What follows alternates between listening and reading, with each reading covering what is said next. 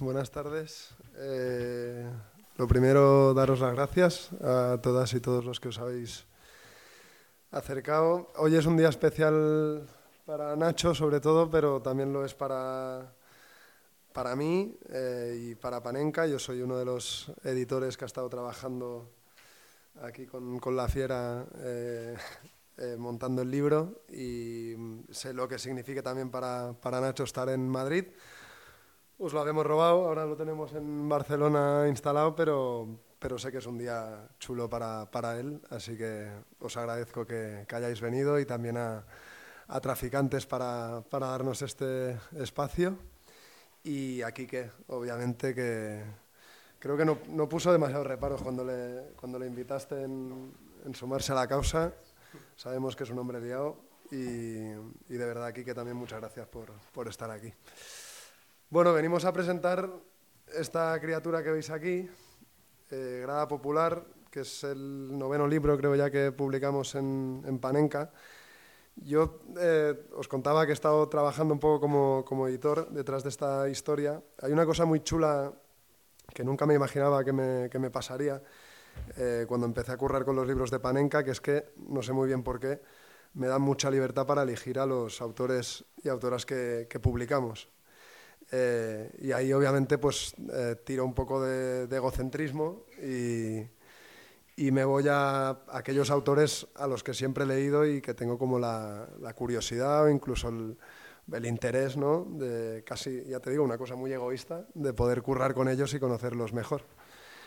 Eh, yo no tengo ni idea de nada, de nada, absolutamente de nada, entonces agradezco mucho que existan autores como, como Nacho, porque cuando no sé qué pienso de algo, leo a, algún artículo de Nacho y lo, y lo descubro.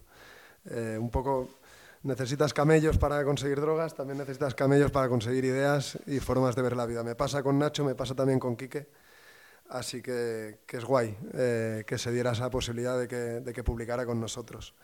Grada Popular es un libro, eh, en realidad cuando empezamos a pensarlo... Cuando tuvo la, la, idea Nacho tampoco estaba tan ahí esa, esa, esa, cosa, pero es un libro que yo creo que tiene sentido que se publique, que se publique ahora y que, y que exista ahora, eh, porque lo que hace es poner el foco, un libro sobre fútbol evidentemente, eh, pero que también toca muchas otras cosas, si habéis leído a Nacho entenderéis por qué, pero que pone el foco en lugar de sobre los clubes o sobre los jugadores o incluso sobre los torneos, sobre los aficionados. Y mm, justo ahora, en un contexto tan concreto, eh, con el fantasma de la Superliga, pues que todavía se ve por ahí, o justo a las puertas de, un mundial, por llamarlo de alguna manera, como es lo que va a pasar en Qatar en, en breve, tiene su sentido poner el acento en, el, en los aficionados. Eh, es la historia, de, la historia el, retrato, eh, un paseo por ocho aficiones, ocho aficiones singulares, ocho aficiones que nos demuestran que el fútbol se puede vivir de una manera diferente a la que igual los aficionados de los clubes pues más mainstream están acostumbrados. Y es también una especie de crónica de, viaje, yo creo, porque si algo bueno tiene el libro es que todos los terrenos que aparecen en él están pisados por el autor y eso siempre es un, es un plus. Yo quería ya lanzarle una pregunta, pero sé que Quique también tenía ganas de, decir unas palabras eh, sobre Nacho, sobre el libro, sobre lo que sea. Así que te paso el, el relevo. Bueno, a mí Nacho me, es un escritor, un periodista que me fascina de siempre. Eh, primero porque a mí, por ejemplo, me, me, ha descubierto muchas cosas, el deporte, la música, en, un montón de cosas, y porque siempre tiene como el enfoque el enfoque correcto de las cosas, que muchas veces a mí me cuesta leer a gente porque escribe cosas que están muy bien, pero los enfoques no son, no son los correctos. Nacho tiene una virtud que es increíble, que es muy difícil. Muchas veces utilizamos las historias pequeñas para contar una grande, ¿no? Y es tratamos como desde una cosa concreta o desde una cosa pequeña contar una grande. Nacho te cuenta la vez la grande y la pequeña, y eso es muy difícil. Él es capaz de contarte, eh, en, en, este libro te cuenta un país, eh, te cuenta un club y te cuenta una persona. Eh, es capaz de contarte como no utiliza una cosa para contar las demás, sino que es capaz de contar todas las cosas. Y eso a mí me parece dificilísimo. Y yo creo que es de las pocas gente que, que, escribe que en un libro tiene menos mérito porque tiene más espacio, pero a veces en una columna o en un texto corto te cuenta las cosas de, de, una manera que dices, joder, este cabrón, ¿cómo lo ha hecho?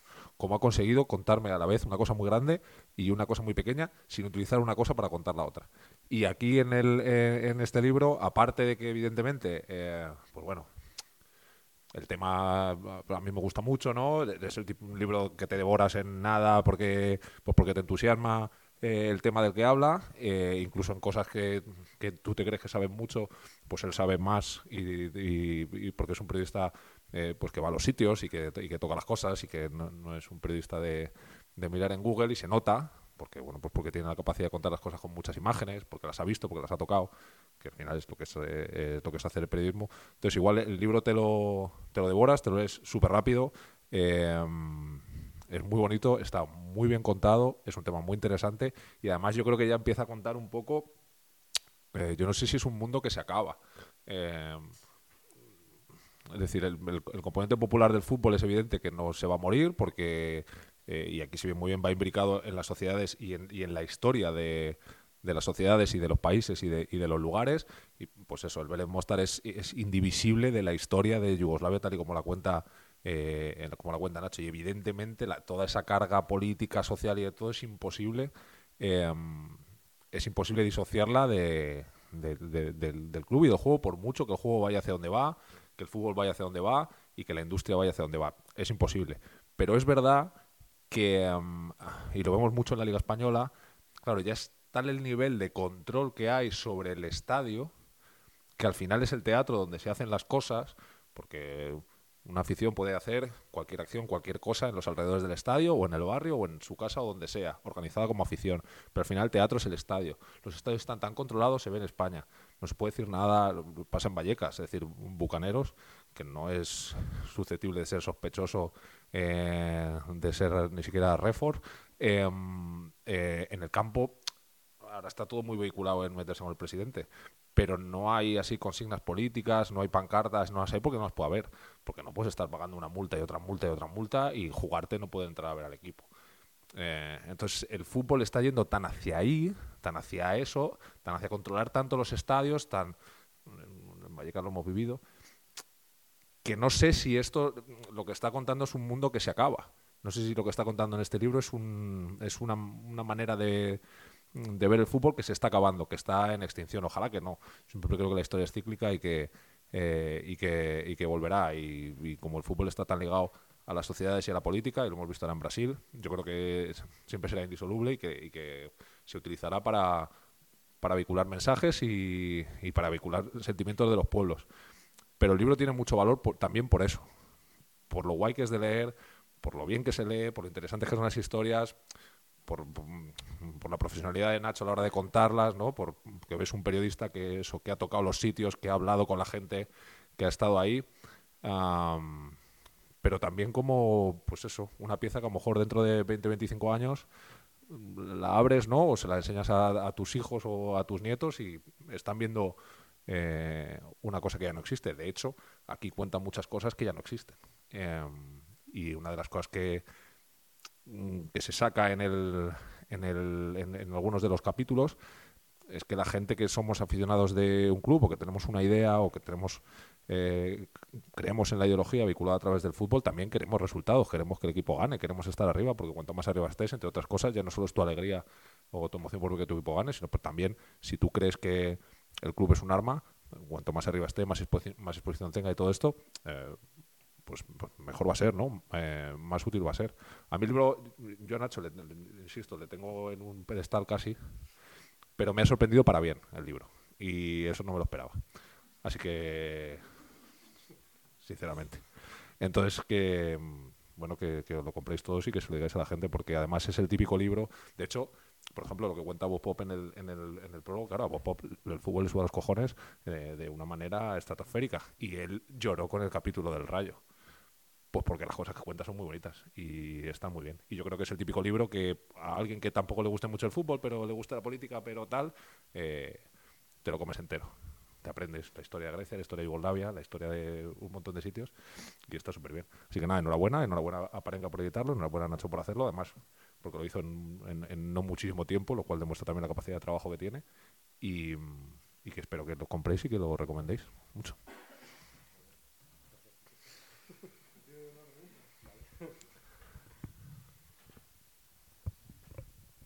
Empalmando un poco con lo que hablábamos antes de, que, el, foco del libro está puesto sobre los, aficionados y no sobre otros activos o elementos del, fútbol, un poco mi primera pregunta va por ahí. Eh, ¿Por qué ponerlo justo ahora eh, encima de los aficionados y no, o sea, mirando a la grada y no mirando al césped o, o mirando al pasado?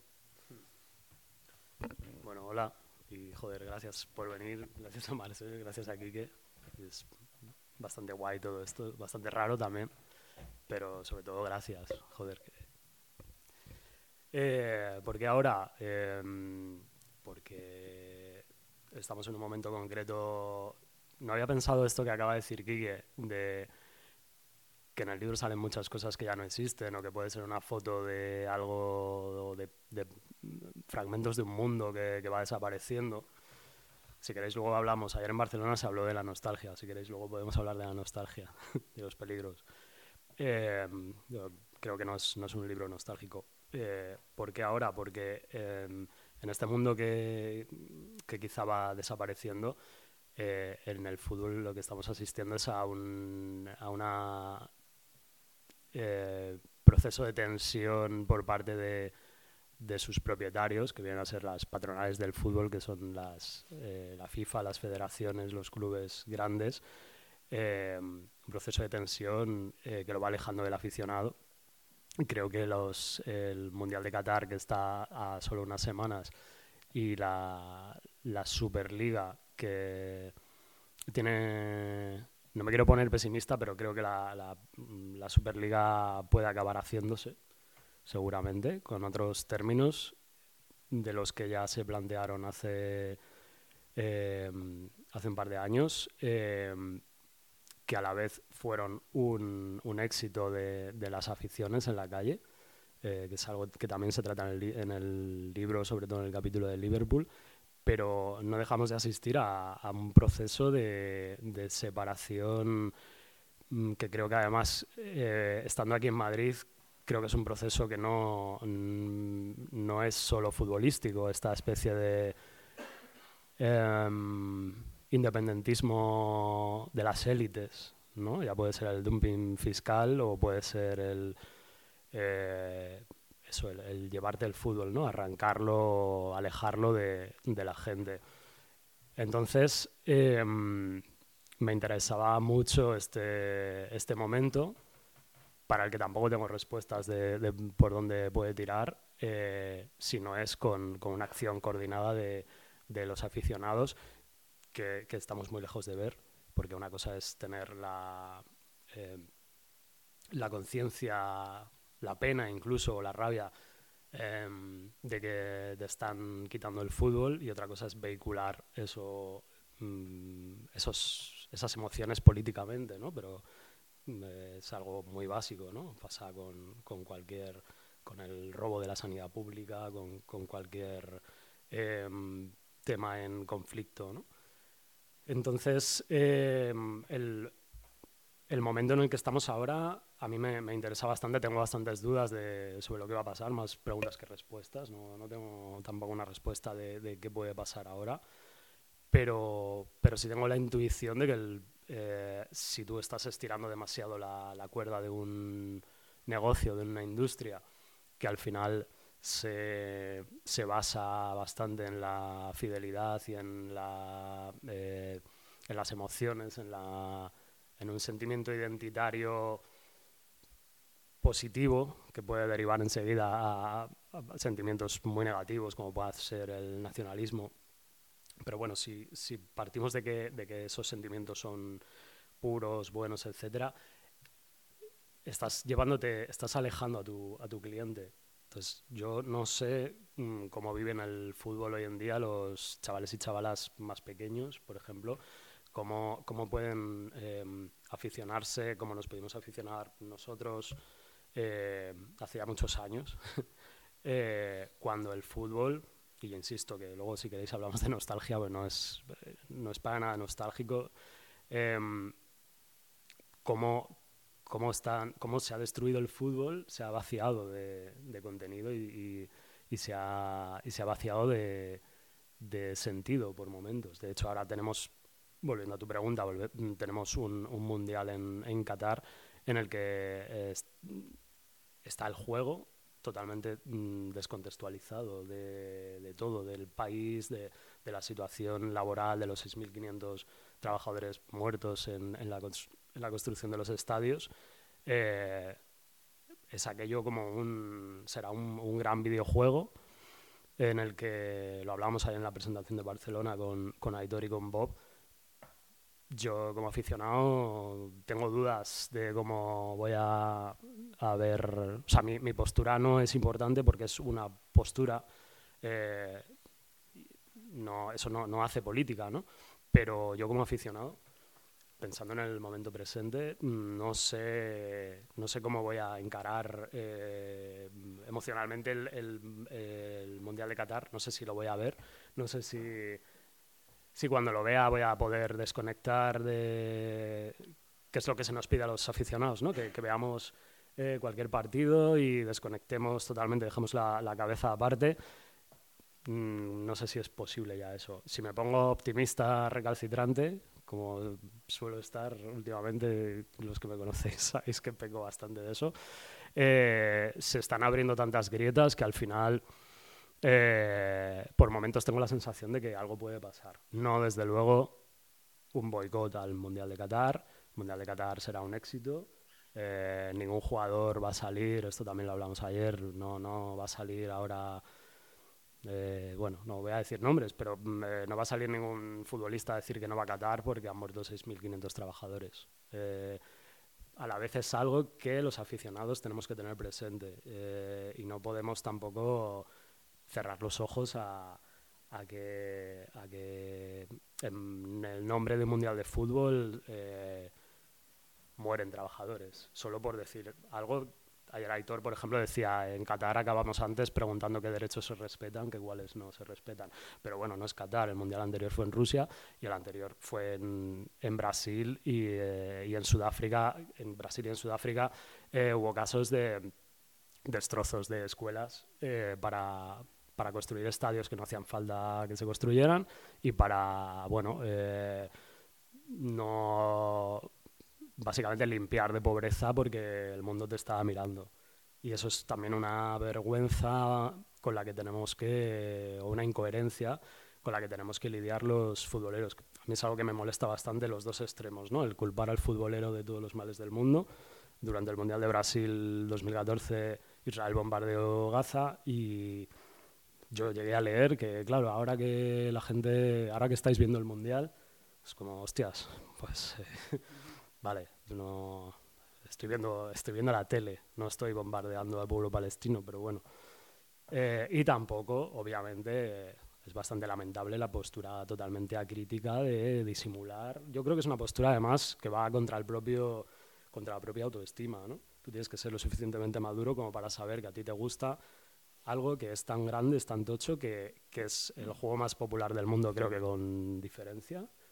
Eh, no se me ocurre otro, otro juego como tal, no ya deporte, juego en general, más popular que el fútbol, más barato, más sencillo y más, eh, más intuitivo. Y tenemos que lidiar con que en el nombre del fútbol hay, ha habido, hay y habrá mmm, muchísimos males. Detecto cierto pesimismo, yo creo que eh, justific justificadísimo por otra parte, aprovechando también que está aquí, que aquí. Yo hay un tema, en el libro, por ejemplo, lo comentábamos antes, en el capítulo del Liverpool, si hay un caso eh, concreto eh, que demuestra que, la, que la gente o los aficionados siguen teniendo cierto poder eh, por más que a veces parece que la industria funcione de espaldas a ellos. ¿no? Y, es el tema concreto de la Superliga y, de esas movilizaciones de, los aficionados, no solo del Liverpool, también de otros clubes ingleses, que salieron a la calle y que de algún modo pues, avisaron a, los propietarios de sus clubes que igual ese paso que iban a dar eh, les podía poner en, en, bastantes complicaciones. Siendo Quique además eh, ilustre aficionado de un equipo eh, con una afición también muy movilizada como es la del, la del Rayo, aunque, insisto, le he detectado cierto pesimismo, me gustaría que, que, me, que reflexionarais un poco en torno a, a si realmente el, el, el fútbol ya es algo que está totalmente desligado de la gente o si la voz de la gente eh, sigue, sigue importando. Antes hablábamos en el bar, ¿no? ¿Hasta qué punto tienen que tensar la cuerda para que la gente se arte? O sea, hay, hay una cosa muy curiosa, que es que al final de todo, el fútbol, la industria necesita de la gente. Necesita que la gente ponga su culo en el sofá para ver los partidos, necesita que la gente se compre las camisetas de los equipos, necesita que la gente pague eh, eh, su, mm, su, abono para, para, ir al estadio. Sin embargo, tensan y tensan y tensan y tensan la, la cuerda. ¿Hasta, qué, ¿Hasta qué punto, por, por, peor que estén las cosas, el, el papel de la gente puede seguir siendo decisivo, Quique? A ver, eh, eh, en primer lugar, la, eh, historia del, del fútbol, eh, el Mundial de Qatar es una tropelía que está al nivel del Mundial de 78, es decir, que, que, que la historia del fútbol eh, como, como maquinaria defensora de dictaduras y represora de, de, muchísimas cosas, especialmente el macrofútbol, ¿no? el Mundial de las Grandes Ligas, eh, es una historia que está ahí y que, está de una manera eh, casi inalterable. Eh, incluso en, en, contextos más difíciles. En el año 78 había muchos futbolistas politizados y no renunció ninguno al, a, ir al Mundial de, Argentina, con lo cual los jugadores españoles hablas con ellos y dicen que no sabían lo que pasaba. Bueno, eh, con respecto a esto que dices de la gente, yo creo que hay un concepto que es que es es, que es eh, clave en esto, que es la consideración de que los clubes son muy grandes y ya no son. El Atlético Madrid no es de Madrid, el Real Madrid no es de Madrid, el Barcelona no es de Barcelona, son clubes mundiales. Entonces, si el día de mañana hay 50.000 personas enfadadas en Barcelona, al señor de Shanghái que se compra la camiseta le da exactamente igual. Y el dinero al Barcelona le entra exactamente igual. Entonces, si el día de mañana eh, pasa cualquier cosa, pues dependerá de la sensibilidad de la, de, de, del que lleve el club en ese momento. Pero es que les da exactamente igual. Y te voy a poner un caso por, por darle la vuelta. Hay un equipo en, Chi en Chile, Villa, en Uruguay, Villa Española. Villa Española es un equipo que bueno pues que ha hecho ¿no? como muchas acciones de, de, reivindicación, tiene camisetas conmemorativas de las brigadas internacionales, un equipo eh, ligado a España. Bueno, ese equipo eh, eh, ha, han echado a la directiva, a la directiva está politizada, la han echado a hostias del club, está fuera. Eh, ha habido eh, una, violencia gravísima, era un club como muy amateur que había llegado a primera división, entonces tenía mecanismos como muy de club, en plan que por, por una, en una pequeña asamblea dando la vuelta te podías hacer con el club. Eh, la esencia de ese club ha dejado de, ha dejado de existir. Los que se, yo me compré la camiseta de Villa Española, yo le he dejado un dinero a Villa Española. Yo me enteré el otro día de casualidad. Entré en Twitter a ver qué era esta gente, cómo iban los resultados y me enteré de toda la movida, de todo lo que había pasado, de unos tíos que se habían hecho con el club, lo, lo iban a despolitizar y tal. Eh, yo era consumidor de ese equipo. No sé cuántas camisetas venden en el mundo, pero a mí me vendieron una. Y a mí me dio un poco, o sea, me enteré de, de chufa. Es decir, hoy día consumimos el fútbol de una manera, y fíjate, en el caso mío que es una cosa ideologizada, como intentando enterarte de las cosas, ¿no? Como una afición consciente. Es decir, si a mí me pasó eso, que no me enteré de nada, imagínate si el día de mañana en Vallecas pasa cualquier cosa y hay un señor que es del Rayo Vallecano en, en Shanghái, es que no se entera ni de la, ni de la mitad. Si el club el día de mañana se vehiculara en torno a unos valores concretos, sí, porque toda la gente que se hiciera aficionada de ese club, que en el Rayo pasa, lo serían porque es un club de clase obrera, no sé qué, y entonces, claro, si el día de mañana pues viene la ultraderecha al palco, pues habrá mucha gente que se entere, pero sinceramente, un señor que se compró una camiseta con una así porque tenía la esta del arco iris y era súper bonita y se la compró en el año 2015, eh, no se ha enterado de que, de que el candidato de la ultraderecha ha estado en el, palco. Entonces, la, la, internaliza la internacionalización del fútbol, la globalización del fútbol, ese concepto que ellos tienen tan claro de, bueno, Atlético Madrid no es un club de Madrid, que tenemos que hacer es un club mundial, entonces tenemos que vender nuestra marca ahí ahí, tenemos Twitter traducido a siete idiomas y no sé qué, porque nosotros somos un club internacional. La gente del Manchester United, los hinchas que tienen el Manchester United a nivel mundial, están preocupados de, los problemas que tiene el club con la regiduría y todo el movimiento del, del otro equipo de Manchester y tal, pues qué porcentaje de los consumidores del Manchester United están preocupados por eso. Los de Manchester. Pero es que el Manchester United es el club más internacional de todos. Entonces al final el poder de la gente, digamos, está muy acotado. Solo queda el estadio. Es decir, si tú mañana hay un partido y montas un cirio de puta madre y están los medios y se ve en todo el mundo, en ese momento sí, pero los estadios es lo que están, lo que están coartando ahora súper fuerte. En la Liga Española no puedes hacer absolutamente nada en un estadio. O sea, nosotros, a ti te dicen en 2010 que la posibilidad de lanzar una consigna que se salga del fútbol era más posible en el año 77 en Argentina que en el año 2022 en España y no te lo crees. Y es real. Es así. Entonces, el, la envolvente que le han hecho al fútbol en tanto en cuanto los clubes ya no son de las ciudades, no son de los países, sino que son internacionales, desactiva. O sea, imagínate que hay una empresa, es una multinacional, y se ponen en huelga los de Madrid, pero los de la sede de no sé dónde coño no saben ni... Pues es que esto es igual. Entonces el poder de la gente eh, está absolutamente limitado siempre y cuando el fútbol sea tan supranacional como es.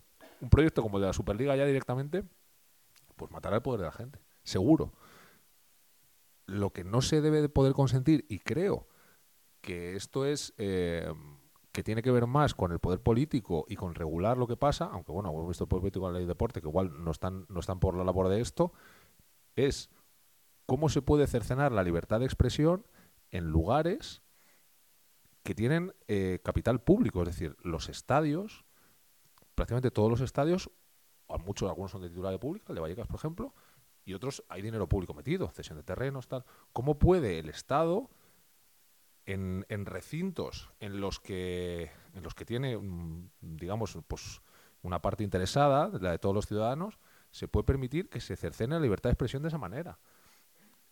Me parece eh, que es el debate y que es donde tenemos que ir si queremos que, la gente mantenga eh, su poder en el fútbol supranacional.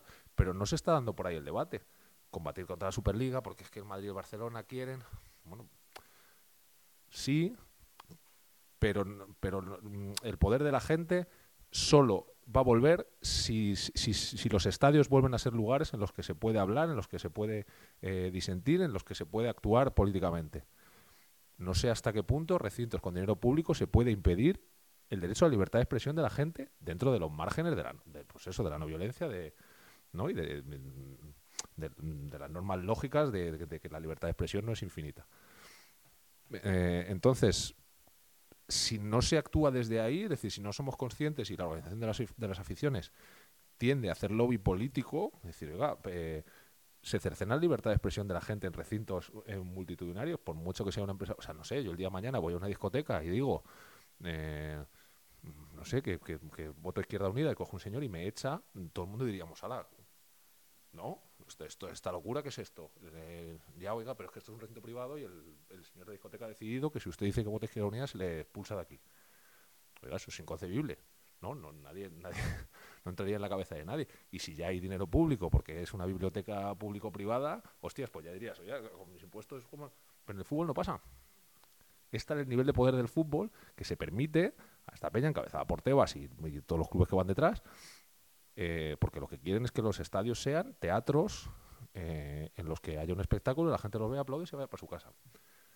Mientras, mientras el análisis no vaya por ahí, yo creo que todo lo que se dice y todo lo que se hace es muy bonito y, tiene que ver mucho con los sentimientos y tiene que ver, pero, pero, pero no es inteligente. Entonces, el poder de la gente volverá al fútbol.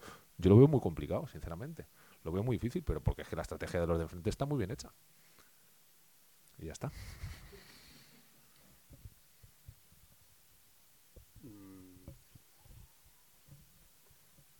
Sí, o sea, es complicado ahora mismo pensar, eh, sin ser demasiado romántico, en, el poder de la gente, eh, en, el contexto social también en el que estamos, ¿no? Porque yo creo que es verdad lo que dices, Quique, pero también, claro, el, fútbol no puede ser, ni es la causa de todos los males, ni, te puede rescatar de nada.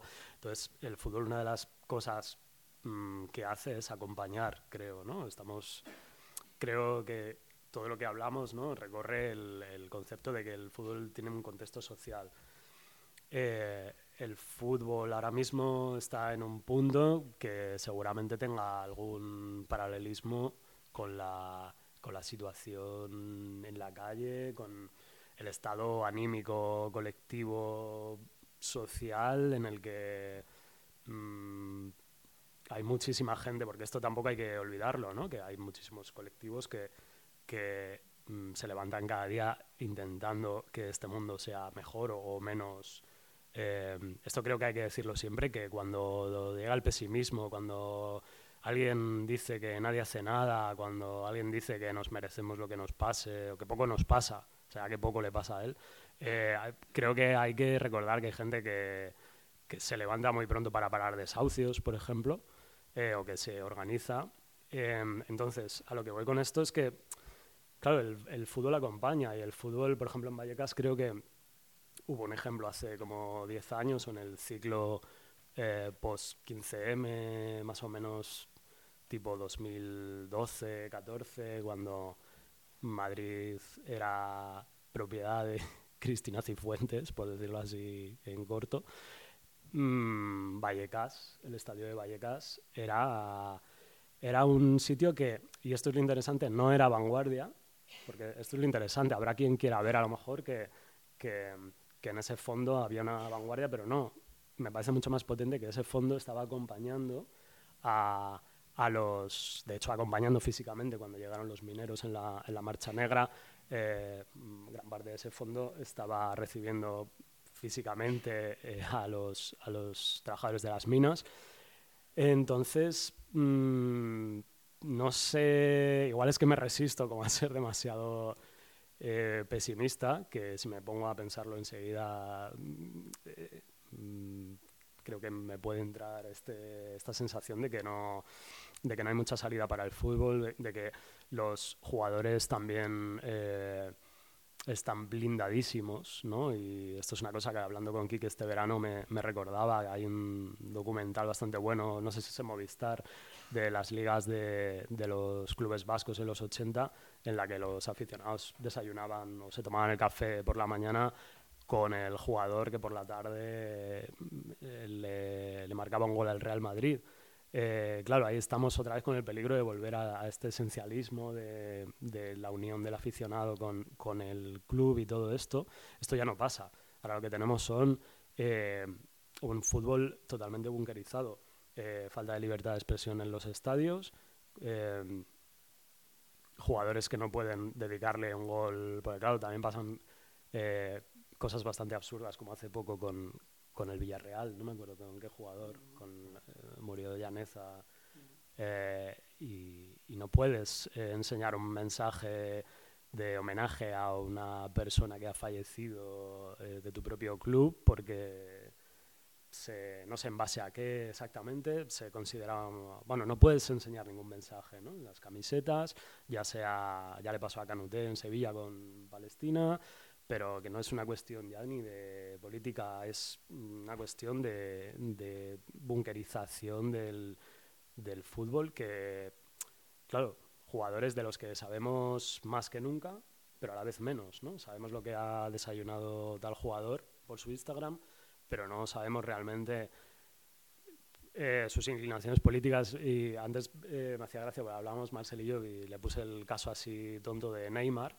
dije esto mismo, pero diciendo, sabes lo que Neymar ha desayunado, pero no sabes sus, sus inclinaciones políticas y a veces también es mejor que, no lo supiéramos porque, claro, eh, porcentualmente eh, son, son, bueno, que tampoco quiero ser duro, pero todos sabemos eh, porcentualmente lo que son políticamente los futbolistas y lo que, y lo que piensan de pagar impuestos y, y todo esto. Eh, claro, yo como clavo ardiendo me agarro a, la imagen de Bebeto el otro día, eh, un niño pernambucano. Compró la camiseta hoy. De, eh, habría que hacer un... Quique escribió futbolistas de izquierdas y a mí me divertiría mucho la idea de, de poner a echar un 3 para 3 a, a um, Salva Ballesta. Carvajal, bueno, ahí Carvajal se defendería. Pero, pero a, este, joder, a, a Reina, un tres padres, Reina, Soldado y Salvaballesta contra Iríbar, Sócrates y Lucarelli. Y hoy un niño pernambucano. Y no sé, es, eh, es una tontería, pero, pero bueno, como... Mm, sí, esto es muy tonto y muy infantil, pero, pero ahora mismo prefiero pensar en, en niño pernambucano que en, que en Donato. Claro, de las elecciones de Brasil ha sido un, un- un tsunami de futbolistas fascistas como no se ha visto ni en el, eso, ni en el, ni en el 78, ni en el, ni, en, ni en el Brasil de los años 70 de dictadura militar, eh, se habían visto un tsunami de futbolistas fascistas de, de, de ese nivel. No ha pasado nunca en la historia del fútbol. Una alineación tan brutal de, de futbolistas y exfutbolistas uno detrás de otro con alguien, digamos que no era un candidato allí, no era Albert Rivera del principio, ¿no? Que parecía ahí... No, no, o sea, es un candidato ultraderecha. No ha pasado nunca. Eh, de manera que posicionarse políticamente sí se puede, se puede, perfectísimamente. No- no- nadie se ha muerto, bueno, en Brasil. Nadie, nadie no, no se va a acabar el mundo, ¿no? no. Pero yo creo, cuando dices lo de. eh, Cuando hablas de que, de que la nostalgia, ¿no? Y que la nostalgia es invalidante a veces y, y frena y, y te impide eh, actuar y que hablar de un discurso nostálgico de fútbol. eh, pues eso es, eh, es- conduce a la melancolía y es real. Em, pero mira, el, eh, tú, sabes, te lo conté. Yo tengo dos niños, yo desde hace ya mm, 10 años no vivo en Vallecas, vivo en Tetuán y yo quiero que mis hijos sean del Rayo. Entonces es muy difícil, es una cosa, es una cosa muy complicada. Entonces yo pues, pues, pues todas, saco todas mis armas posibles, camisetas, eh, la, la brasa allí, les pongo los resúmenes, vemos los partidos, tal, al pequeño le suda los cojones, a mayor le gusta, pero al pequeño le da igual, pero bueno, yo le meto ahí el rollo y tal. Y les cuento allí, pues tu abuelo y tu abuela se conocieron por el rayo y tal. Y dicen, mira como diciendo, a mí me importa, pero bueno, yo lo intento. Y el otro día fuimos a ver el Rayo Getafe, que también es muy mala suerte porque, joder, con dos partidos que hemos ganado, fuimos a ver la, puta mierda esa, pero bueno, 0-0, contentísimos, tal, para arriba, para abajo, tal. Y al acabar, yo utilicé mis armas, que es que me quedé a esperar a los jugadores. Yo me llevo con Oscar Trejo, tal, no sé qué, entonces pues les llevo, que Trejo les haga una caricia, pim, pam, no sé qué, Mario Suárez les regaló una camiseta, bueno, la movida. Y eh, claro, cuando tú esperas en Payaso Fofó, como en el Rayo los jugadores no tienen un sitio para aparcar, pues tienen que salir y salen de una vallita, ¿no? Y bajan por la calle y entonces claro, salió Easy con una mochilita allí, pequeñito, calvo, tal, no sé qué, salió tal y, y, y entonces yo le decía a Miquel, digo, Miquel, digo, en tu clase ¿cuántos niños han ido al estadio? Y me decía, no, ninguno. Digo, claro, digo, ¿de qué equipo son? Del Atleti, del Madrid, del Barça, del no sé, del Manchester City. Que es que los niños ya son del Manchester City, se te va la olla. Se te va la olla. Mi hijo solo quiere ver a Haaland todo el puto día con Haaland. Bueno, eh, le digo, ¿cuántos, ¿cuántos ido al estadio? Ninguno. Digo, ¿y cuántos han saludado a los jugadores así? Claro, y se queda así parado. Dice, ninguno. Y entonces sale eh, Fran García y le digo, venga, vamos a hacer, hacernos una foto. Yo, el- el- como un padre, como un desgraciado, o sea, con los niños allí, haciéndoles fotos, como... Y sale Fran García, y Fran García hace así, les ve tan pequeñitos a tal, abre la valla y les, y les mete dentro como de la valla, se hace la foto y luego lo suelta, ¿no?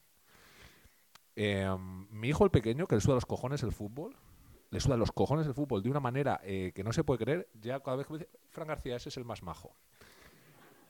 Y creo, sinceramente, que yo voy a conseguir, contra viento y marea, que mis hijos se hagan del Rayo Vallecano y creo que es por eso. Creo que va a ser porque va a ser. ¿Cuántas historias hemos escuchado de a mí de pequeño yo me hice del Betis porque la camiseta era verde y no sé qué, ¿no? Claro, la, la, al final es una, es una cosa militante, de, de, de, militar en un equipo y de querer que tus hijos, ¿no? Y eso, pues eso, no hace industria, no hace política, no hace nada. Pero hace, pues, pues que dos niños de Tetuán de repente a lo puto loco sean del Rayo y luego pues los de su clase pues hay alguno que ya se compró camiseta y no sé qué y, bueno pues ya ha- ha- han sido cuatro. Pero la única manera que tenía yo de combatir contra Haaland y contra Manchester City y contra Dembélé y su puta madre es eso es decir bueno mira tu el- los de tu clase no van pero tú tío vas al estadio. Y tú tío vas y los jugadores eh, los ves pasear entre la gente y tú lo ves como se hacen fotos. Y tú a este tío que luego lo ves y lo ves en el Bernabéu o el día de mañana, si juega en el Madrid, dices, pues mira, con ese me hice yo una foto. al final no sé muy bien cuál es el mecanismo para, para, para combatir esta movida, pero también hay una batalla grande y hay una batalla pequeña que es la de conseguir que un chiquillo que no vive en Vallecas, aunque en el futuro yo espero que sí vivan, pero bueno, ahora no viven en Vallecas, eh, pues se hagan del rayo. Y al final esas son batallas pequeñas. Son batallas pequeñas, batallas pequeñitas. Todos podemos tener una batalla pequeñita, todos podemos dar por el culo en el trabajo, todos podemos tal, no sé qué. Y el fútbol se está convirtiendo en una cosa tan impersonal, tan impersonal, tan, tan televisiva, que al final los niños no van al estadio. Los niños no van al estadio. Yo me hice del rayo porque fui al estadio. Entonces es una cosa tan impersonal que yo creo que si los, que si los, los clubes pequeños o los clubes que defienden otro discurso o, tuvieran mínimamente una mínima conciencia de que, de, que no, de que en ese fútbol en el que, en el que los otros son un transatlántico y te arrastran, tú tienes posibilidades de, competir de esta manera, eh, eh, conseguirás competir. Y creo que a futuro, de alguna manera, en algún momento, por una lógica de competitividad y casi te diría capitalista, los clubes terminarán saliéndose, saliéndose de esto y terminarán intentando volver a acercar el fútbol a la gente. Y yo creo que la prueba, la prueba está en los clubes vascos, es decir, los clubes vascos con unos resultados deportivos. A lo mejor eh, pues, pues más óptimos están teniendo ahora que en, muchas épocas de su historia, eh, y incluso en, historia reciente, pues eso, la Real está en segunda división y ahora es un equipo que pelea por la Champions, tal y cual. Creo que ese modelo en el que son grandes estadios, buenos jugadores, ¿no? grandes marcas, pero se mantiene la esencia, que al final es un poco el modelo inglés de cara a sus aficionados, ¿no? Respecto a sus aficionados, se va cara abriendo paso porque, porque se les está yendo la mano se les está yendo la mano demasiado. Los, los referentes son eh, demasiado, demasiado lejanos, demasiado inaccesibles. Al final Haaland es un tío de dos metros rubio que parece un robot, no sé. O sea, a los niños les puede fascinar como les fascina un superhéroe, pero pero, pero, pero no son Cruyff que era delgado y llevaba el pelo así, tocaba los cojones y montaba jaleo de vez en cuando, ¿no? Hostia, creo que creo que lo que, de ninguna, y esto es un, claro, es un, eh, entronca directamente con la propia idea del neoliberalismo, ¿no? Es, vamos a crecer siempre porque el planeta es infinito y entonces nuestra economía se basa en crecer para siempre de manera eh, lineal y si no creces al no sé cuántos por ciento estás en crisis. Eso reventará el planeta y nos reventará como se Pues el fútbol yo creo que también va a reventar de alguna manera. La cuestión es si los otros clubes, en vez de seguir, claro que hay una, mediocridad tal entre los dirigentes y, no hay este análisis, si en vez de seguir eso, si se salen, pues posiblemente puedan conseguir que el fútbol eh, no vuelva a ser lo que era, pero sí sea dentro de los tiempos de hoy una cosa más sensata, más razonable. Pero yo creo que eso pasa por dar voz a los aficionados y por acercarlos a, ya no solo a la esencia del juego, sino a la esencia del propio club. A mí me resulta inconcebible que un equipo de Villarreal, que es una ciudad pequeñita, sea un equipo con esa vocación internacional. No, hay por dónde cogerlo. Es decir, el Eibar llegó a primera, el llegó a primera división siendo el Eibar. Pero el Villarreal, ¿qué pinta? Siendo el, club que es, pues sí, deportivamente era muy bien, pero el día que no le vaya bien se acaba, se acabó, ya está. No sé. Quiero y además, como creo que la historia es cíclica, creo que esto no, es, no va a ser lineal. Esto no va a ser así para siempre y en algún momento eh, bajar a otra cosa jugando.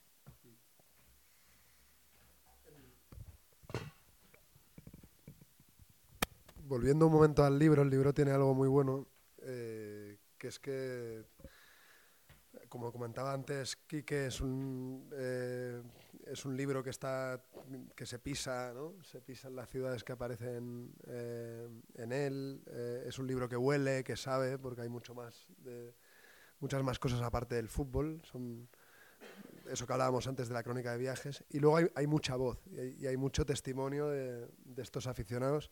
Antes ha deslizado Kike el concepto del, aficionado casi como un, o, de la afición a tu club casi como una militancia, ¿no?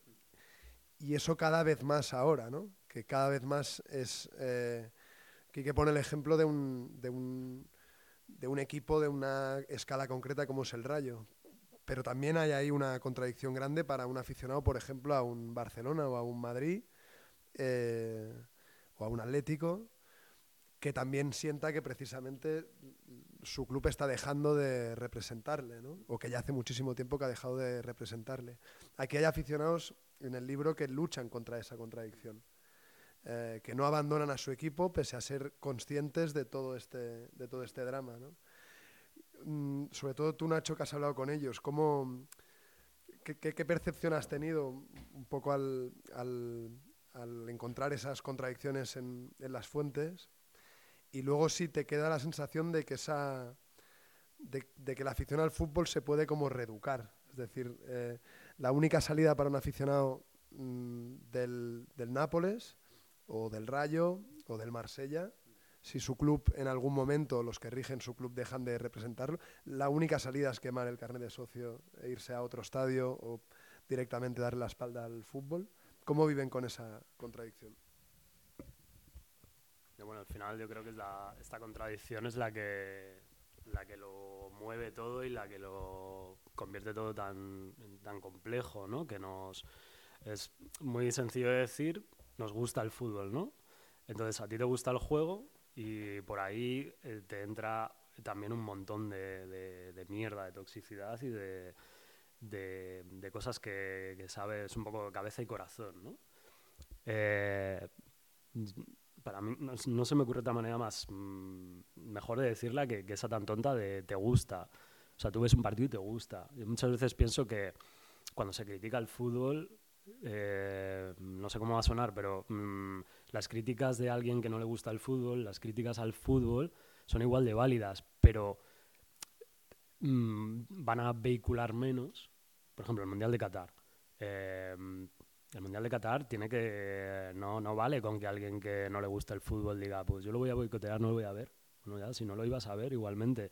Pero mm, si.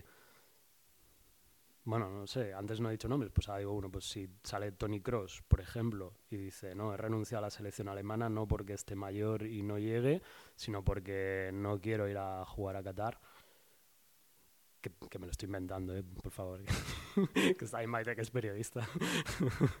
Em, si sale un jugador, ya sea él, ya sea otro, X, un alemán, uno de Corea del Sur, y dice esto, que obviamente no va a pasar, porque creo que para muchos de nosotros sería un héroe, pero para a nivel Mm, tú decías antes que, igual no pasa nada. Yo no sé si sale un jugador ahora de repente, no ir a Qatar, pero no porque me pilla lejos, sino porque no voy a Qatar, porque han muerto 6.500 obreros y no hay ningún derecho humano que se respete ahí.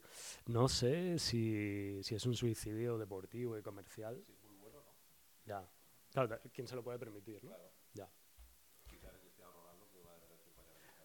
Esta es una de las máximas de la vida, creo que es que lo, difícil que es decir que no a las cosas, que es una meta ¿no? en la vida, el, no como... Eh, cuantas más cosas puedas decir que no, creo que mejor te va. Pasar debería ser colectivo, pero bueno. Eh, eh, em, lo que me he encontrado en el libro han sido, a tu pregunta, como muchos grises. Sea, cuando le preguntas a alguien eh, porque eres de tal equipo, eh, que a veces como empezaba a posta algunas conversaciones, eh, se reían, es muy difícil. creo que si nos preguntamos aquí por qué eres de tal equipo, la respuesta va a ser como, joder, pues porque es el equipo, el equipo de mi padre o porque era equipo de mi abuelo o porque, no sé, te puede saltar una generación, ¿no? A mi padre no le gustaba el fútbol, pero a mi abuelo sí, yo soy de este equipo. Va a haber variantes, pero normalmente no va a ser porque, o a lo mejor alguien de Madrid mm, está muy flipado desde niño con, no sé, es muy anglófilo y quiere ser del Manchester City, pero no por una cuestión de ideología que te hayan metido como ahora, sino, sino porque, claro, no por Haaland, sino por, por anglofilia pura y, respetable. Eso no pasa. Eh, ahondando en eso, en esas conversaciones con, con la gente, eh, a mí me... Esto lo he pensado después del libro, ¿no? no es algo que esté en el libro, que a veces pasan estas cosas, que, se te ocurren cosas después.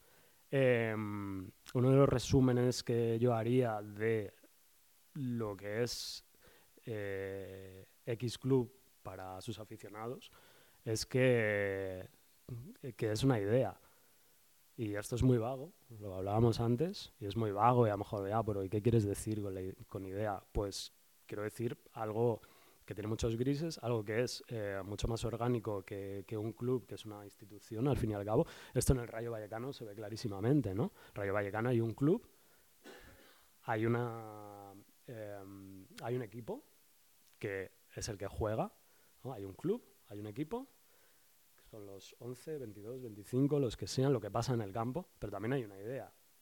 Eh, la idea del rayo, yo creo que esto más o menos eh, es algo que, que, vehicula estos ocho lugares, eh, estos ocho sentimientos, porque también me ha gustado caer en esta idea de la idea, porque le quita un poquito de sentimentalismo al, a eso, al, al sentimiento, ¿no? que también es algo súper manido en el fútbol. esto es un sentimiento está guay, ¿eh? O sea, no seré yo quien eche agua sobre lo emo, pero la idea, o sea, hay una idea y, eso me parece mucho más potente socialmente, políticamente, mm, a la hora de, activar eso. Y esto, por ejemplo, es algo que se, se ve, por ejemplo, se ve en muchos sitios, ¿no?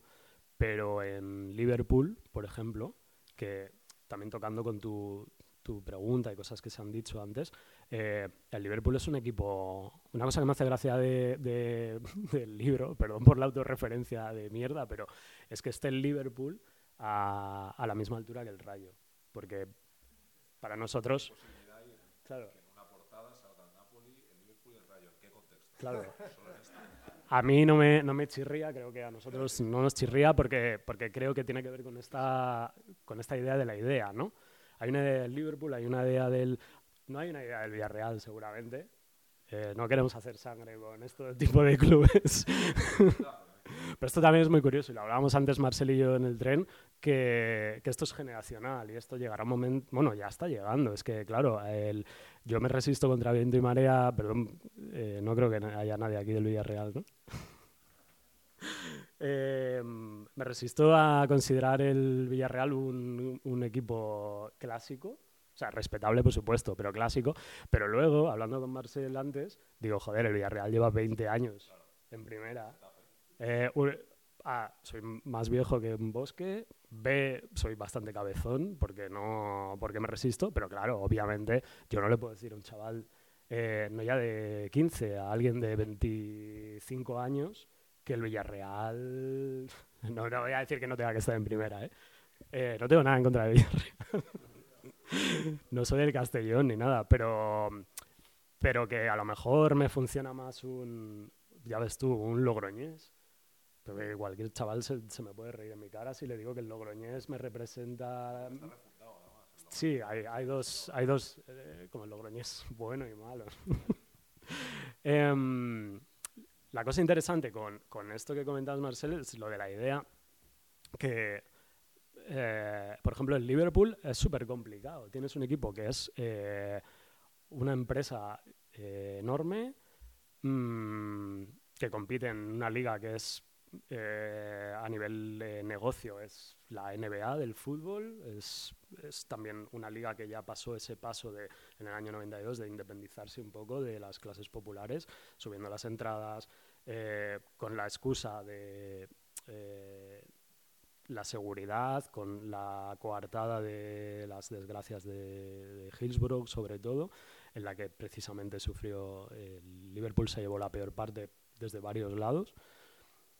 Pero, pero tienes ahí una masa social que en base a la idea, y hay una cosa concreta muy interesante en Liverpool, que ahonda en esto, que es esta organización de la que en el, en el libro sale hablando uno de sus portavoces, Joe Blood, eh, que se llama Spirit of Sangli, que es, el, eh, es una organización, a mí me parece súper interesante porque es un, una organización de aficionados eh, más o menos hardcore del, del Liverpool, pero que se dedican a, a, a trabajos sociales pero también, como por ejemplo Banco de Alimentos. Hay un dato que a mí me lo dijo Joe, este hombre, y me, sigue pareciendo, con todo lo que se habla de Reino Unido últimamente, eh, en Reino Unido hay más em, eh, bancos de alimentos que locales de McDonald's.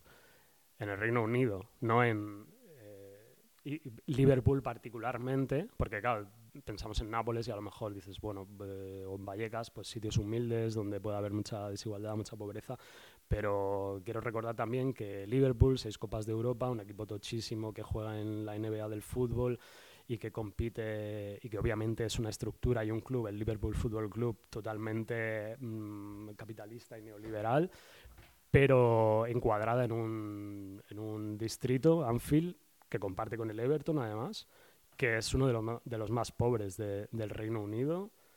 Eh, en su momento, creo, además, cuando Reino Unido estaba en, la Unión Europea, de los distritos más pobres de toda la Unión Europea, eh, cerca de mm, regiones de Bulgaria, o sea, Liverpool, Reino Unido, primerísimo mundo futbolístico. Entonces, esta gente de Espíritu Sangli, además, hacen un lobby, que esto es una idea que me lo dijo hace tiempo, no está en el libro, esto también me lo dijo uno de Marsella hace tiempo, que ellos hacían como, eran como una especie de, esto tiene mucha tela que cortar y es bastante también debatible, pero eh, ellos eh, hacían como una acción sindical, en el, me lo dijo con estas palabras, eran como un sindicato del club.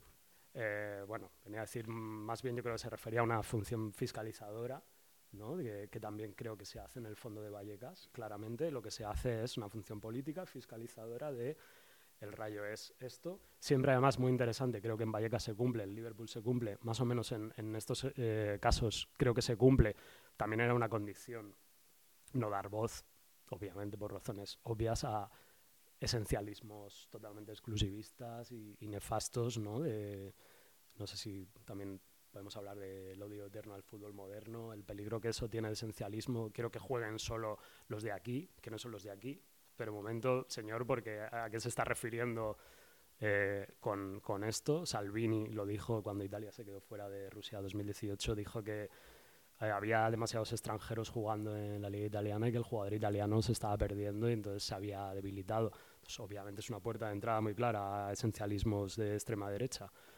Em, pero bueno, ahí está, el, respondiendo a tu pregunta, que ya no, no sigo más, el, el, caso, por ejemplo, del Liverpool, de, de, cómo en torno a una idea se hace, con todas las contradicciones que tiene un club tan, tan importante y con tantos intereses en juego, eh, se, se, sacan, bueno, es que hay, hay pancartas, decía antes que aquí no se puede decir nada, por suerte en Inglaterra siempre han tenido un poquito más de, en Escocia, em, y hay pancartas, bueno, o sea, cuando ha habido pancartas, no sé, googlearlas, pancartas de referentes a Thatcher en, en Anfield Road, que os invito a, a que googleéis.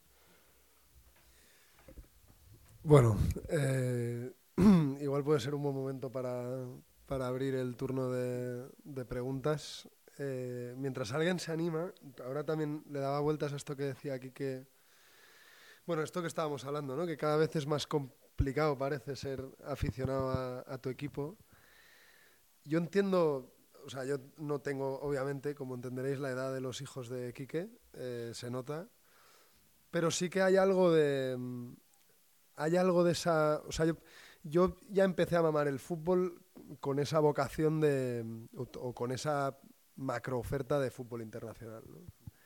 Entonces yo muy rápido también empecé como a aficionarme a la Premier, a los clubes de allí, los goles, no me preguntéis por qué, me parecía que eran más bonitos en Inglaterra que en España, estas movidas que seguramente era el plano. Y, y, ahora, con el tiempo, entiendo que eso tenía su peligro, ¿no?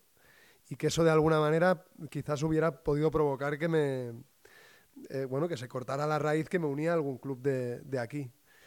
Luego hay otra cosa en eso súper machacona y súper super peligrosa, en el que también andan muy metidas las nuevas generaciones, que son los juegos estos de los fantasies, los fumondos y, toda la movida. Yo me di cuenta que tenía un problema el día que mi equipo jugaba contra el Celta. Yo tenía Aspas en mi equipo. Aspas metió el gol y no lo celebré, obviamente, pero hubo algo que se me, bueno, algo que me pasó por dentro y rápidamente dije, hijo de puta, pero ¿qué, te está pasando, no? También es ultra peligroso, o sea, es esa cosa de que, igual para acabar un poco con eso, porque creo que en el libro está muy presente, que la afición a un club y el sentimiento que te une a un club también es algo que hay que ir regando, que hay que ir cuidando y que hay que ir, eh, bueno, eso, protegiendo a medida que pasa el tiempo y por más feas que se pongan las cosas y por más asco que a veces de, de, este circo del fútbol. ¿no? ¿no? sé si hay alguna, alguna pregunta. Ahí hay una. Ya acerco. Hola.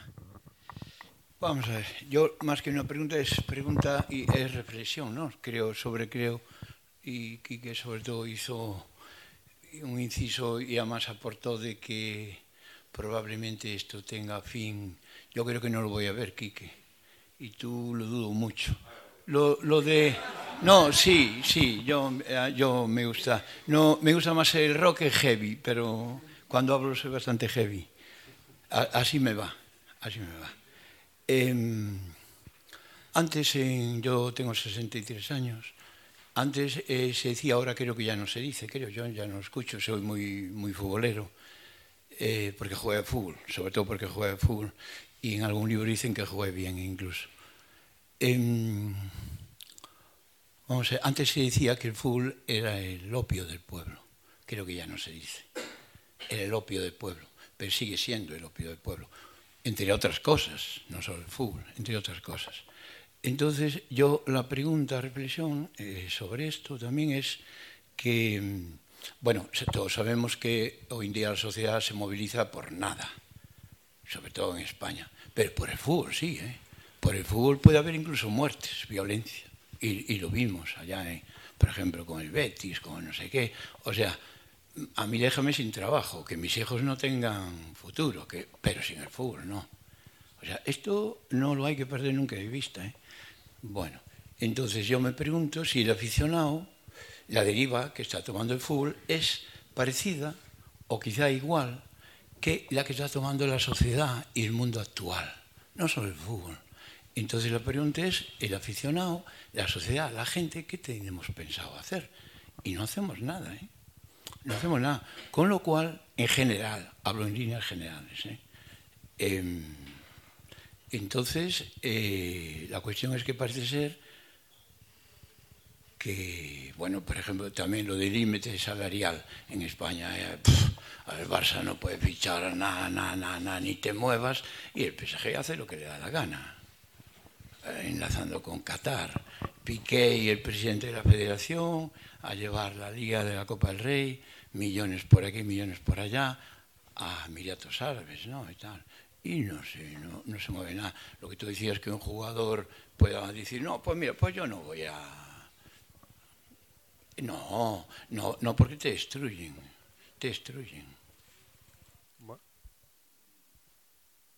Bueno, eso tengo más, tomé más nota. Lo de Villarreal creo que fue, según leí en la prensa, que yo leo la prensa deportiva todos los días, la otra también, eh, no fue por la muerte de, creo que no fue por el mensaje, sino que creo que fue algo más ridículo todavía, al menos para mí, sino que el jugador se tapó la cabeza con la camiseta y al parecer está prohibidísimo, como si el jugador no estuviera identificado por todos estaba superidentificado. Ahora se le ocurrió o fue un exceso de un poquito, unos centímetros, ¿no? Porque creo que hasta la frente sí, pero tapar la cabeza no. O sea que sobre la libertad de expresión y manifestarse y todo eso, todavía creo que fue más duro y más ridículo. Gracias y perdona por extenderme.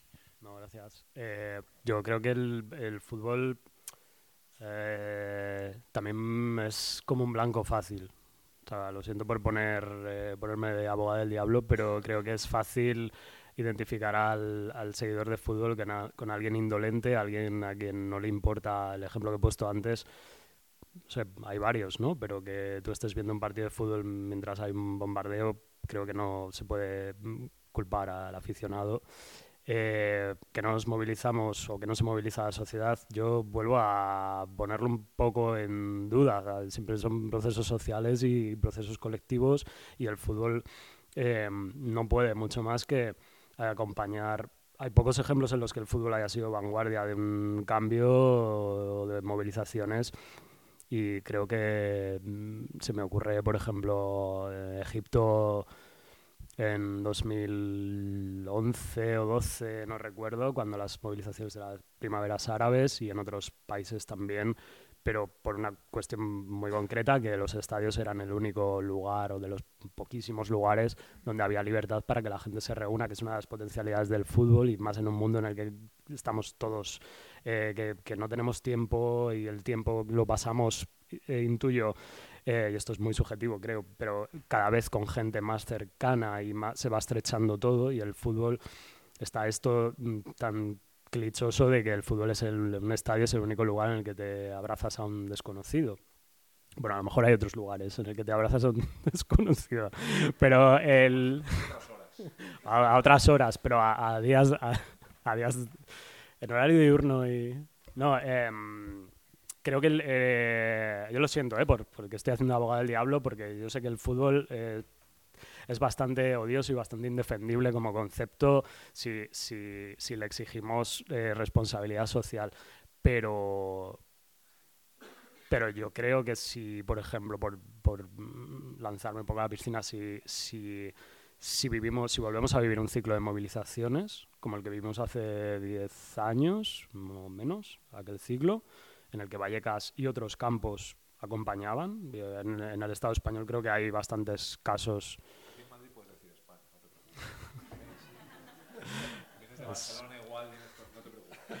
es, es, más corto Estado español. No quiero responsabilizar, sino que es un símil. Dije antes, o sea, lo que está pasando en la sociedad y el fútbol. No responsabilizo, pero también es verdad que el fútbol eh, forma parte de la educación de nuestros hijos, de la nuestra, de los antepasados, de todo. El fútbol es una faceta más de la sociedad obviamente. Yo, no responsabilizo, pero sí digo que si tú quieres que cambie algo y que no te arrastren, porque nos están llevando y arrastrando, y nos va a salir muy caro, obviamente. Sí, sí, en las entradas del fútbol, eh, yo por ver en televisión, antes había partidos de fútbol que ya eran en abierto, ya no, ya prácticamente no, eran de interés nacional, de interés social o algo así, ya no. Es decir, nos están llevando, nos están llevando, al igual que la sociedad insisto, pero no responsabilizo, yo también me culpo, porque si no hago nada, yo me estoy culpando también, ¿eh? o sea, no he hecho culpas a nadie. Bueno, yo creo que... Ah, y perdón, y, por, por meter mala leche, eh, aquí ya murió, aquí asesinaron ya aficionados, o sea, no solo hay abrazos, los abrazos, y en la Plaza Mayor, que estamos cerquita, tela, tela, tela. Tú ves los policías como cuando viene el rival, cómo los llevan y mm. como tal. Para mí es vergonzoso. Sí, esas imágenes, para mí son, bueno, lo que pasó en la final en París, ¿fue? ¿No, no fue en París? ¡Buah! Claro, pero ahí estamos hablando precisamente de aficionados que son víctimas de una mala organización. Eh, totalmente. Fue muy loco lo de París. O sea, y también está en el libro, por cierto. Eh, siento, pero de lo de París se habla en el libro. Yo personalmente no daba crédito y cuando hablé con la gente de Liverpool, eh, bueno, no sé, a mí me parece una de las partes más duras de, lo que me han contado, porque si ya es duro. Eh, hay, hay en, el, en, el, libro, lo siento por recoger este guante y llevarlo al libro, pero pero hablé con dos personas que estuvieron en, en Hillsborough en el 89 y en París en mayo.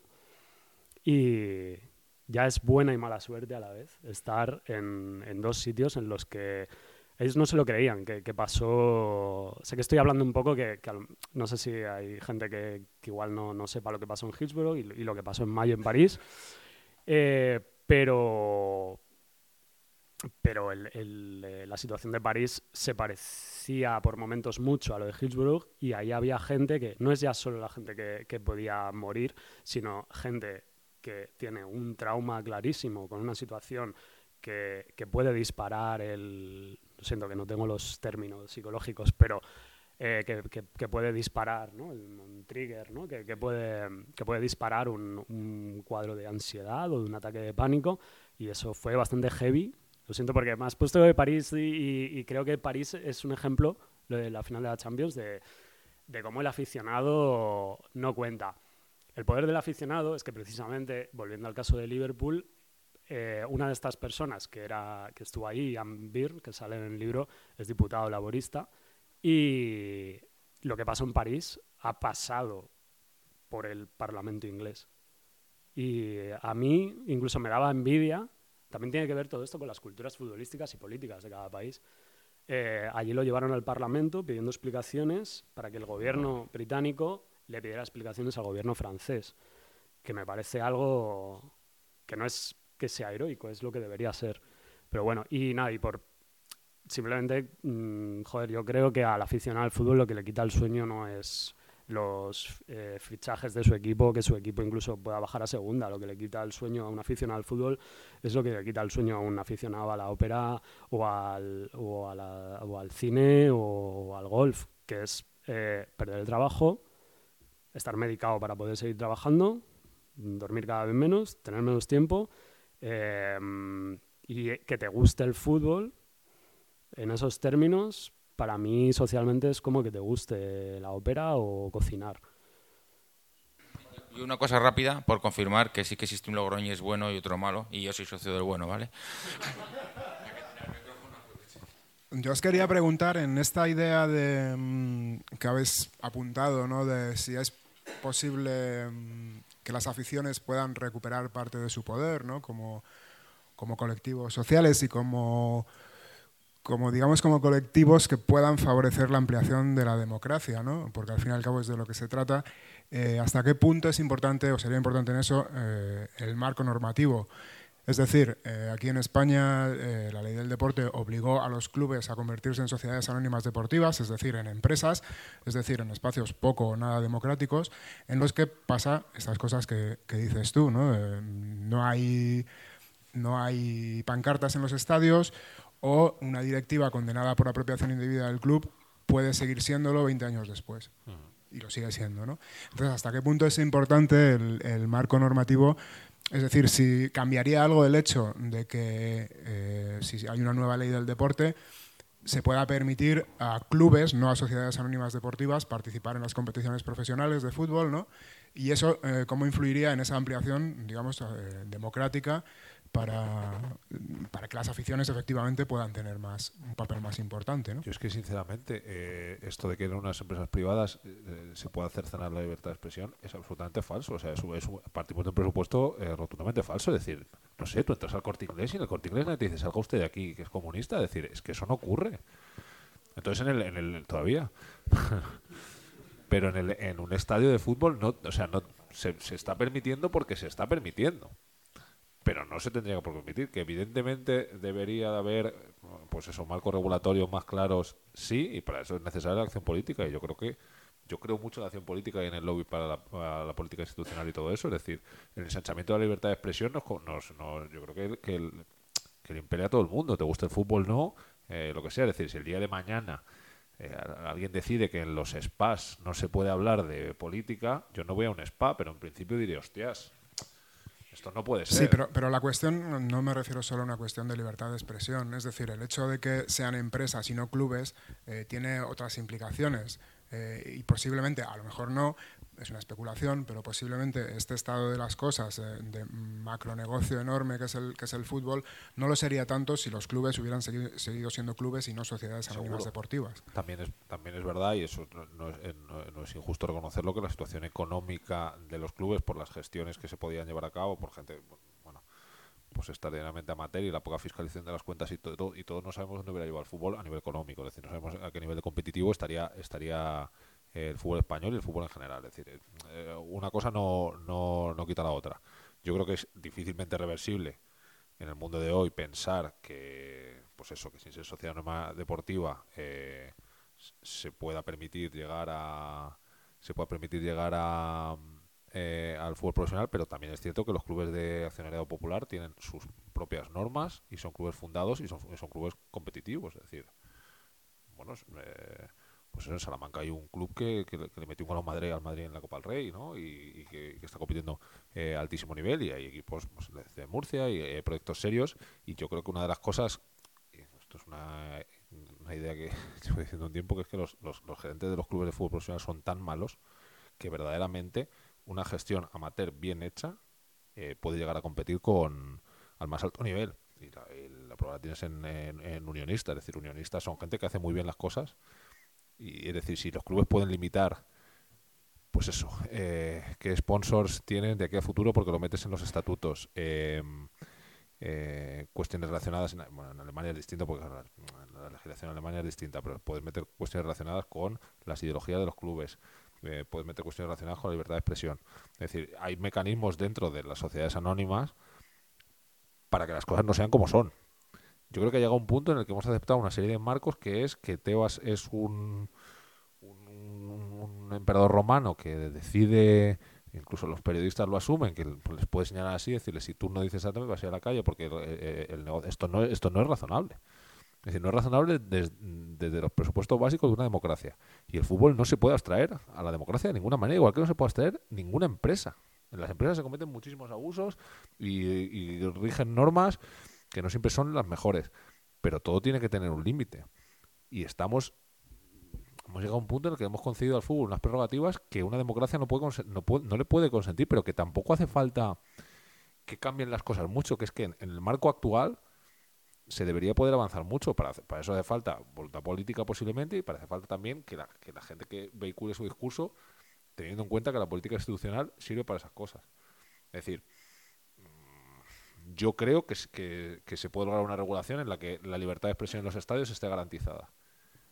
Y de hecho a mí yo me cuesta me cuesta pensar que tú no puedas en un espacio público eh, sacar una camiseta y te puedan sancionar. O sea, me, me, cuesta pensar que eso eh, no se pueda pelear eh, judicialmente o pues eso, igual que se cambia, se cambia el marco de contratación de los, de los jugadores en base a la sentencia de un futbolista, posiblemente esto se pueda pelear, pero es que yo creo que la acción tiene que ir mucho por ahí.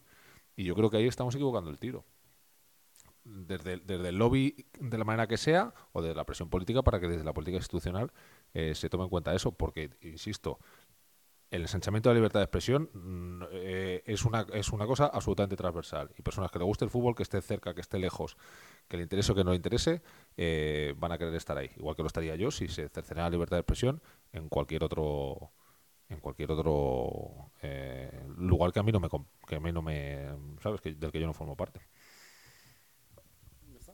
No sé si hay más preguntas. Hola, bueno, yo no sé nada de fútbol, entonces eh, te agradezco mucho que hayas escrito un libro que para las que no sabemos de fútbol podamos interesarnos un poco, porque en realidad no me siento nada orgullosa, creo que es una parte muy importante de nuestra sociedad. Pero yo tengo una duda y es que habéis estado hablando como eh, haciendo un análisis del mundo del fútbol, como pues con este proceso de globalización, etcétera, y no acabo de entender ¿por qué sacáis el, análisis de la esfera del mundo del trabajo? ¿no? Porque si al final son empresas, Entiendo que los trabajadores de estas empresas, bueno, la plusvalía, etcétera, etcétera, pero eh, no acabo de. Quiero decir, entiendo que hay más trabajadores, bueno, no lo sé, ¿eh? a lo mejor no. Eh, entiendo que hay más trabajadores en los equipos de fútbol y que incluso los consumidores de alguna manera forman parte del proceso de producción del fútbol. Entonces, no sé si es porque, bueno, porque no tiene mucho sentido ese análisis en concretamente con esta clase de empresas o, bueno, no lo sé, porque, bueno, a ver si me podéis explicar un poco y entiendo algo. Sí, o sea, la razón realmente es como que el, o sea, el libro de los reportajes son más es un otra vez la cursilería, perdón, pero como un paseo emocional en torno a ideas y tal. Pero sí que es verdad que me parece súper interesante esto que dices porque no, no se ha, está muy poco eh, explotado, valga la, palabra, ¿no? de cómo eh, el, el, fútbol es, un, es una industria, es un trabajo eh, es verdad, es súper interesante porque nos llenamos la boca de decir que es el deporte de la clase trabajadora y, en términos de clase, también qué, significa de hacia adentro. Yo cuando, estabas diciendo esto, María, me, acordaba de, no quiero cagarla con el dato, pero eh, el Rayo Vallecano puede ser ahora que tenga cuántos empleados.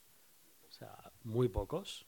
Eh, pocos y, desmotivados y jodidos. Claro, eh, es un tema, es que diría, no para un reportaje, diría para un libro que escriba otra persona. Ahora mismo yo voy a descansar un poco, pero me, me parece, yo me lo, me lo, leería ahora mismo, o sea, quiero saber más sobre eso. Esta es, mi respuesta, que quiero saber más. Porque, no, a mí, eh, es que no quiero cagarla con el dato, porque me viene a la cabeza una cifra bajísima. me, suena como cuatro, que me parece imposible. Vale. Eh, no sé, pero eh, no, no, sé qué...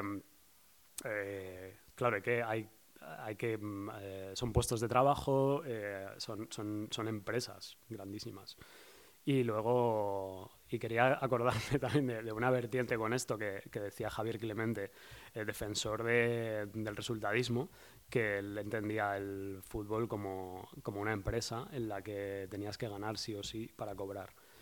Eh, no tiene mucho que ver con esto, pero sí, sí que es verdad que, nos despegamos enseguida del- de, la, de, la, infraestructura del fútbol. Pero bueno, al final también yo creo que cuando hablamos del Mundial de Qatar también estamos hablando de, de un capitalismo que, que lo que decía aquí, que es crecer y crecer y más, más, más, más rápido, más todo. Eh, y yo no sé, creo que no, creo que no, que era una, ha sido una ocasión perdida hablar de, por ejemplo, los joder, es que lo dices y lo decía ayer Aitor, que es 6.500 trabajadores muertos en los estadios, es tan heavy que lo dices y parece como, bueno, 6.500, o sea, cuesta de creer. Eh, quizás se ha pasado una oportunidad también de hablar de, en términos de, de, de trabajo también con, las construcciones de estadios, con, el mantenimiento de los clubes, con, clubes que han llevado a la ruina a trabajadores, eh, clubes, antes hablaba del Logroñés, Salamanca, ciudades que han perdido eh, a nivel económico, a nivel de clase, a nivel laboral, ciudades que estaban en primera división y que cada 15 días te iba gente de, de toda, de todo el territorio. Y, de repente no tienes equipo y ahí sí que están de la mano eh, el sentimiento romántico con, joder, la economía de, no sé, de Logroño, de Salamanca, eh, cuando pierdes a tu equipo por una mala gestión empresarial que se parece mucho seguramente a, una empresa de lo que sea, de pegamentos o de un medio de comunicación que hace un ERE, eh, es, eh, es, un, eh, es una mala praxis laboral, ¿no? Dejémoslo ahí. Pero sí, o sea, mi respuesta es que quiero saber más sobre esto.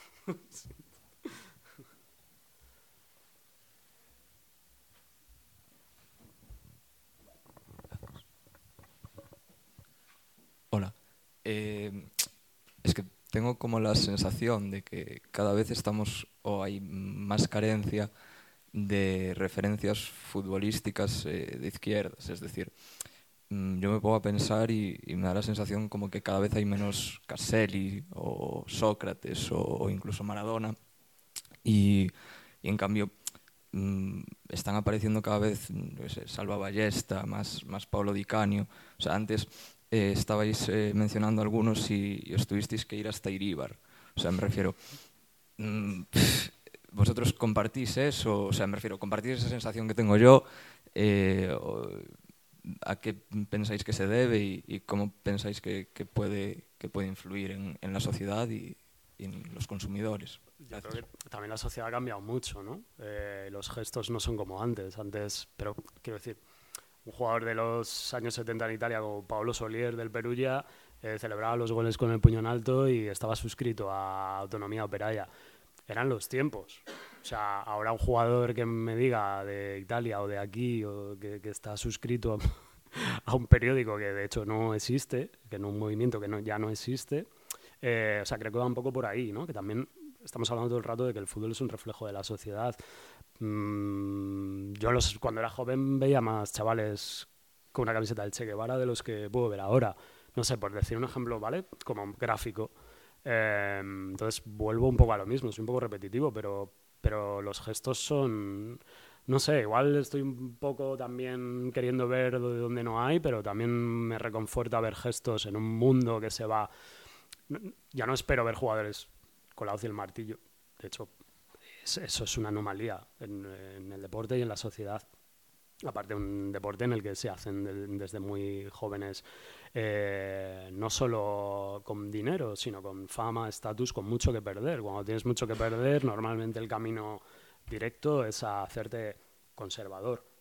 Porque yo ni siquiera, a veces eh, creo que no es que sean de derechas o ni mucho menos fachas, es que son simplemente conservadores o muy conservadores o muy eh, de, de una burbuja muy estrecha. Pero esto quien se quien decide irse a, a, a vivir a un PAU o, o- o quien toma eh, ciertas decisiones vitales también está yendo un poco por ahí, de, al final de, de buscar una serie de, de cosas eh, a costa de, de otras, seguramente. Yo creo que eso, que el fútbol, no sé, yo intento fijarme más en, en gestos un poco positivos y por cada, por cada jugador que le niega un autógrafo a un niño que pasa en una rotonda de largo de un chaval, ya te digo, estoy bajando mucho el listón de, de una voz sin martillo a fijarme en los jugadores como, por ejemplo, eh, Borja Iglesias ayer o el otro día, haciéndonos una foto con su propio teléfono, con dos chavales que no llevaban su teléfono. Sé que he bajado muchísimo el listón y que esto, claro, no, claro eh, no, Borja Iglesias no es Sócrates. Pero, o sea, Pero es que Me refiero, pero Borja Iglesias hace no tanto prácticamente des- destrozó un equipo de Madrid como es Dux. Es decir, lo convirtió en un juguete de, de- de suyo y de otros, de otros millonarios más. Me refiero, es que Sí, o sea, claro, yo per- personalmente considero que, que- No que es eso. mejor. O sea, ahora tenemos la referencia de Borja Iglesias, cuando antes estuvo la referencia de Sócrates. Como esto me, me lo han preguntado muchas veces, ¿por qué los futbolistas no hablan? no?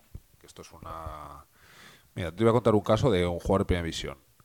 A mí un día me pasan un tuit de un, un- una foto de un jugador de primera división en una manifestación por la República, de chaval. Con su bandera y su rollo tal. Entonces yo le escribo, le digo, tío, he visto esto, tal, no sé qué, me gustaría sacarlo, pero no te quiero joder. Tal, entonces el tío me responde me dice, mira, eh, me manda una foto de que había ido a que yo, cuando era un chaval, había ido a la Feria del Libro a que yo le firmara el, el futbolista de izquierda. Y me dice, mira, yo este tuit no lo he quitado porque eh, es quien yo soy y no tengo por qué ocultarlo. Pero te pediría que no lo sacaras. Ah, este chico es economista y es un jugador de primera división de buen nivel y, es que me, me, me jode porque estamos hablando de un prófugo, ¿no? Como que tuviera que salir con la... Pero bueno, es que si él no quiere, pues tampoco... tampoco pero mm, él me decía, tío, yo, yo quiero vivir tranquilo. Eh, hay que entender que cuando uno llega a futbolista profesional, llega a un estatus, eh, digamos, privilegiado. Primero, es muy poca gente. La inmensa mayoría de, los futbolistas que se consideran profesionales, cuando acaben de jugar al fútbol, van a tener que currar. Y, y para llegar ahí se han sacrificado muchas cosas. La ilusión de tu abuelo que te llevaba no sé qué, de tus padres que te llevan al campo y que sacrificaron muchas cosas por ti, es decepcionar a un montón de gente que desde pequeño está contigo, no sé qué. Entonces llega un momento en el que ellos ven eh, poner una balanza, pocos, ¿eh? no te estoy diciendo que estos que haya 200.000 casos, ponen una balanza y dicen qué voy a ganar y, y qué voy a perder. Y al final tiene mucho que ver con sus afectos, con su, con su vida cercana, no tiene tanto que ver con análisis ahí de... Piensan que salir a hablar tampoco va a repercutir en nada porque esto es lo que es y al final se les pide gestos individuales y los gestos individuales realmente realmente sirven para pocos. Esa es, esa es una realidad. Entonces al final muchos futbolistas no salen ah, y yo lo entiendo. En, en, futbolistas de izquierdas, esta- esta frase la he dicho 200.000 veces. eh, todos los jugadores que salen a ninguno le va mejor después de hablar. A ni uno solo. O les va igual o les va peor, pero a ninguno le fue mejor. Ninguno. Y hay casos de gente que directamente se, se arruinó la carrera y se arruinó la vida. Eh, y el mundo es diferente, ¿no? Ahora, pero claro, llegamos a un punto que dice Bellerín, es que se corta el pelo así y es vegano. Es como... Y es como, hostias. Luego Bellerín tuvo dos cojones y salió a hacer una declaración política, yo creo que la declaración política más contundente que ha hecho un jugador de fútbol en los últimos tiempos, que fue cuando habló de, ¿no? de la diferencia que tenemos de tratar la guerra de la guerra de Ucrania con los sirios. O- y me pareció un análisis decir, o sea, yo ahí dije, wow, este pibe, eh, máximo respeto. Yo, de verdad, a los jugadores ni les pediría ni les ni, ni, depositaría ninguna esperanza. En parte porque no y en parte porque en el fondo lo entiendo. Raúl García dice, oiga, yo creo que pagar impuestos está bien. Bueno, Raúl García es el Che Guevara, es una... Hostias, eh, sí, tiene mucho mérito, lo expresa muy bien y en este momento decir eso es muy guay, pero dices, joder, ¿cómo hemos desplazado el tablero para una persona que diga pagar impuestos está bien, la base de las sociedades democráticas y de la socialdemocracia eh, sea un gesto, sí, claro, claro, en el tsunami este, de claro, de, de Donato pidiendo un golpe de Estado en Brasil, pues claro, evidentemente eh, Raúl García es el Che Guevara, sí, Claro, el, el tablero se ha movido, pero es que ha pasado, pero es que ha pasado, a ver, es que, es que ha pasado en la, en- o sea, la socialdemocracia de hoy, eh, o sea, la socialdemocracia de los 80 es la extrema izquierda de hoy. Es que esto es así, es que el movimiento del tablero ha sido así y es, así. Y, ya es meternos en, análisis político más profundo, pero que el movimiento del tablero es este y el fútbol, pues por siguiente sea más extremo, pero porque hay más dinero. Cuanto hay más dinero, eh, es más difícil juntado 15 chicas en el fútbol femenino y lo que ha servido es para que haya material para echarles durante un mes mierda a 15 trabajadoras porque no están de acuerdo con la persona que se sienta en el banquillo y les da órdenes. Cuando Lucarelli levantaba el brazo, cuando Solía levantaba el brazo, cuando las cosas pasaban en los años 70, también les caía mucha mierda. Sí, o sea que la forma de aleccionar, o sea, eh, no le voy a exigir a un jugador de fútbol eh, más heroicidad de la que le puedo exigir a cualquier otra persona en cualquier otro ámbito. Tenemos a miles de compañeros de trabajo que son la hostia fuera de la oficina, pero dentro de la oficina se callan y entregan las cosas a tiempo y echan horas porque tienen una hipoteca que pagar y tienen que llevar a sus hijos a las, a las extraescolares. La forma de aleccionar al resto de trabajadores es el castigo al que se, se, sale de la norma y creo que toda esta mierda que ha habido contra las 15 jugadoras de la selección está sirviendo mucho para leccionar que a ninguno se le ocurra decir que no quiere ir a Qatar o que se pueda o que pueda en, ningún otro ámbito eh, levantar un poco la mano porque no le parezca bien el negocio que hay alrededor. Yo creo que las jugadoras van a ganar porque son las mejores. Las que han hecho eso son las buenas pues el día de mañana, eso es una frase de, Sócrates, ¿no? Los futbolistas son los únicos trabajadores que tienen más poder que su jefe. Cuando la selección no funcione, cuando no sé qué, cuando llegue Adidas y diga yo la camiseta la pongo si se la lleva Alexia y si la lleva no sé quién, si la lleva Mapi, si no están estas, pues igual no quiero. En ese momento eh, recularán, pero también eso no es lo mismo el gesto, pedirle el gesto a uno de Leibar que pedírselo a Cristiano Ronaldo. Es decir, si es que es, si es, que, si es, que es así, entonces yo creo que estas acabarán ganando. Lo han hecho muy bien, lo han hecho muy bien. Pero, insisto, el fútbol femenino ahora puede estar en un momento parecido al que estaba el fútbol masculino en los años 70, en cuanto a, ¿no? digamos, de, potencia económica, eh, llámalo X. Bueno, en esos, igual que en el atletismo, son todos rojos en España, todos, todos, o sea, 100 metros, 200, todos rojos, todos uno tras de otro. Bueno, ha habido gente que ha trabajado políticamente ahí y hay menos dinero. Pero los caldos de. O sea, las responsabilidades individuales o el, exigir gestos individuales normalmente es poco práctico y conlleva pocas consecuencias. Pero claro, creer en la acción colectiva no sé, es, eh, es, una, es un concepto político básico y pedírselo a los futbolistas. Pues hombre, a mí de verdad hay 200.000 colectivos antes que, se, que necesitaría que tuviéramos capacidad de colectiva que nos iría eh, mejor a todos. Pero vamos, a mí o sea, lo que han hecho los futbolistas es... Porque además es que no es cuestión de que, que piden cosas, cosas muy básicas. Pues, señor, no me deja, no, me, no tengo que tener la puerta del hotel abierta, es que en qué cabeza cabe. Y luego ya una última reflexión, o sea, que me ha parecido súper interesante, pero no me daba como para hacer pregunta, porque todo lo que me surgían eran reflexiones. Pero una de las cuestiones que también comentáis, de que ya no se pueden hacer mensajes políticos dentro de los estadios, nos estamos comiendo a todos los directivos de la liga a hablar contra la ley del deporte porque no les gusta.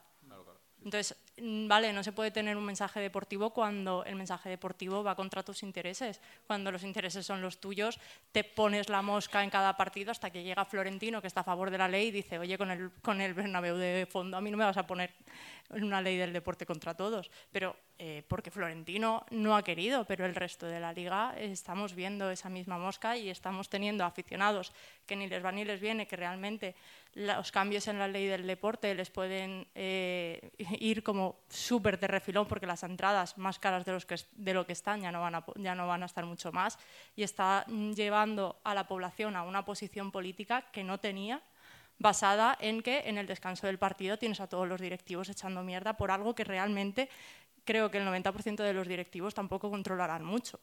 Mientras que cuando se hizo el Real Decreto de 2015 y se obligó a todos los chavales a tener fichas federativas y se expulsó a la clase trabajadora del deporte porque tenían que pagar fichas federativas que las familias no podían, allí nadie dijo, oye, a la larga vamos a perder a masa porque no vamos a tener a niños que jueguen a fútbol, ni vamos a tener a niños que jueguen al baloncesto, ni vamos a tener a gente jugando al voleibol, ni vamos a tener a Peña eh, jugando al hockey sobre hielo, porque las familias dejaron de pagar las fichas federativas. ¿Cómo un chaval va ahora a aguantar 90 minutos viendo un partido si no ha podido jugarlo? Es que los chavales no se acercan al fútbol. Cuando decía lo de la Superliga, no, es que hay déficit de atención. Hombre, es que no les ha dado nada para que jueguen. Se ha impedido bastante, con esto último que dices, eh, las... Joder, en Barcelona yo vivo allí, vivo cerca de la Plaza Vázquez Montalbán, que sería como el tótem de escritor futbolero, con un cartelaco enorme, de hecho creo que hay dos, eh, prohibido jugar a la pelota. No es esa plaza, son todas las plazas, eh, un poco simplemente a modo de anécdota por recoger esto. Sí, claro que el, fútbol, la libertad de expresión suele ser para quien se la puede permitir o, o quien está por encima de ella por cuestiones de dinero, básicamente. Y, y sí, a los, a los. Creo que es un poco esta idea de que a los dirigentes del fútbol les importa más bien poco cualquier tipo de recambio, dices de los chavales, cualquier tipo de recambio eh, generacional, mientras que siga estan- entrando pasta y la pasta no está en el barrio, sino que está, lo que decía hay muchos niños. ¿Para qué vas a querer uno aquí si en Chile hay un montón? Claro. Sí. Sí, no, no, se han, los clubes, digamos que se han independizado, pero vamos, llevan tiempo ya independizándose, por así decir, de, de sus contextos eh, sociales, geográficos y, y analógicos y orgánicos más, más básicos. Lo que decía Kike antes, ¿no? El Atlético de Madrid, el Real Madrid, el Barcelona, el City, el, no sé, te vas a cualquier sitio y, y eh, se dice a veces con simpatía esto de, eh, te preguntan, o, cuántos eh, vas por ahí, cuántas camisetas del Madrid o del Barça ves, en según qué sitio, ahí son más de ese equipo u otro. Y eh, es como una cosa simpática, pero a la vez es una cosa como triste, ¿no? También de ir a, a, no sé, a Estambul y que haya un tío o una tía, o sobre todo también gente joven, es como más dramático, ¿no? Que lo que decía Kike antes de niños del City. O sea, va, el, el concepto niño del City, que es de un niño de Tetuán o de, me da igual, o de Sarriá, que sea del City, hostia, me, me, me llama mucho la atención y a la vez no tanto porque ha sido un proceso natural de, de- de desvinculación y de, y de sacar el, eh, todo el, el fútbol de raíz de, de la tierra, digamos. Eh, hola, voy, a, voy a abusar, ya que me quedó el micro en la mano. Eh, nada, primero felicitarte por el libro, me parece que es la hostia. Eh, en la parte de Valleca encontrar a Fernando Sebastián, que es un rayista muy conocido, Javi Baeza, que se quedó de piedra porque aparece en un libro de fútbol, que le comenté, Javi, mira, acá está tu nombre, y se quedó helado con eso. Y yo simplemente, lo que decía la compañera de los niños de fútbol, si los traen de otro país, que tengan cuidado porque lamentablemente a día de hoy eh, niños y, niñas que no tienen papeles no les dejan jugar en equipos federados. O sea que es un país que sigue discriminando inclusive a, a pequeños menores de edad simplemente porque han tenido la, eh, la posibilidad, han nacido en otro país y ahora les toca vivir aquí. Y simplemente preguntarte cómo fue la elección de los clubes, ¿no? Pues yo no sé si eh, previo a ir a esos lugares eh, te habías planteado ya el libro o fue a partir de la experiencia de ir a conocer campos. Si hubo algunos equipos que te quedaron afuera, porque a mí, que me hablas del Liver. Falta el River, obvio, pero bueno, yo no. me diste la posibilidad de nombrarlo, gracias. Entonces, ¿cómo fue? Porque a mí que me nombres Liverpool, Nápoles, eh, el Rayo, pero claro, después el Vélez Mostar, dije, casi tuve que ir a mirar dónde estaba. Digo, ¿cómo fue esa elección? Eso, eso está guay porque ¿no? le daba un poquito ahí de... a veces como si fueran todos del corte del Liverpool sería un libro muy futbolero, si fueran todos del corte del Rayo sería un libro muy, muy social, muy de barrio, muy político, etcétera Y bueno, eh, la respuesta es... Era una eh, elección en base a, a varios puntos. Eh, uno, mm, a ver si lo, lo digo rápidamente para no, no extenderme. Eh, eran ideas que, o sea, eran, eh, perdón, eh, el primer punto era elegir sitios, clubes, eh, ciudades y países que nos pudieran permitir contar historias. luego, Marcel. Historias potentes, intensas. Por ejemplo, ahí ya se te puede caer un club danés, digamos. Segunda eh, parte, eh, sitios en los que yo hubiera estado o fuera a estar, también para, para hacer el, el- libro. Eh, y básicamente, bueno, también estaba la, la- la parte de no... ¿Por qué no está el San Pauli? ¿no? Podría ser una pregunta. Porque ya se ha escrito mucho del San Pauli, porque hay una biografía en castellano y en catalán de Carles Viñas del San Pauli, porque hay mil cosas del San Pauli, porque creo que no hace falta.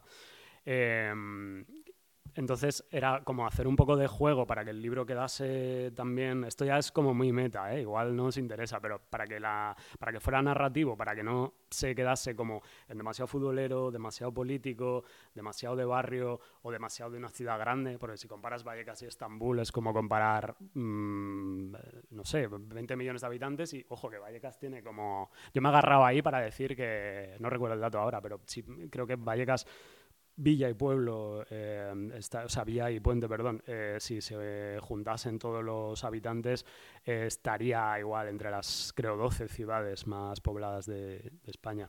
Eh, entonces, no repetir, coger... eh, más que Liverpool, pues mira. esto, no sé si más o menos te, respondo con esto. Era básicamente que, que la, también eh, que la narración quedase como tocar varios puntos. Me interesaba, por ejemplo, también eh, coger al- a la ECA de Atenas, eh, que, que tiene una hinchada bastante politizada, y coger a la vez al Besiktas, que está muy cerca, y tocar en uno y otro lado eh, el tema de la rivalidad griega y turca eh, que a la vez creo que es uno de los puntos también un poco luminosos del, del libro, eh, en el sentido de que eh, había como, ya sé que no es mayoritario, pero, pero me ha gustado encontrarme testimonios un poco de, de fraternidad de, dentro de, esa relación tan, chunga que, hay entre ambos gobiernos normalmente.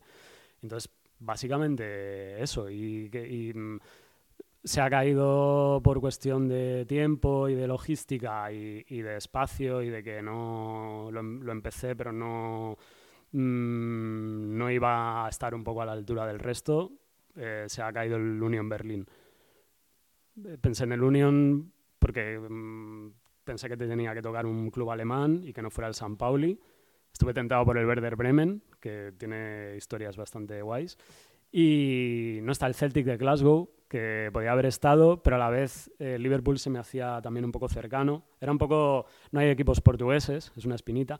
Y eh, bueno, Marcel se ha pirado, pero si me dan pasta, me voy a Latinoamérica y hacemos la segunda parte con el River y siete más. pues está.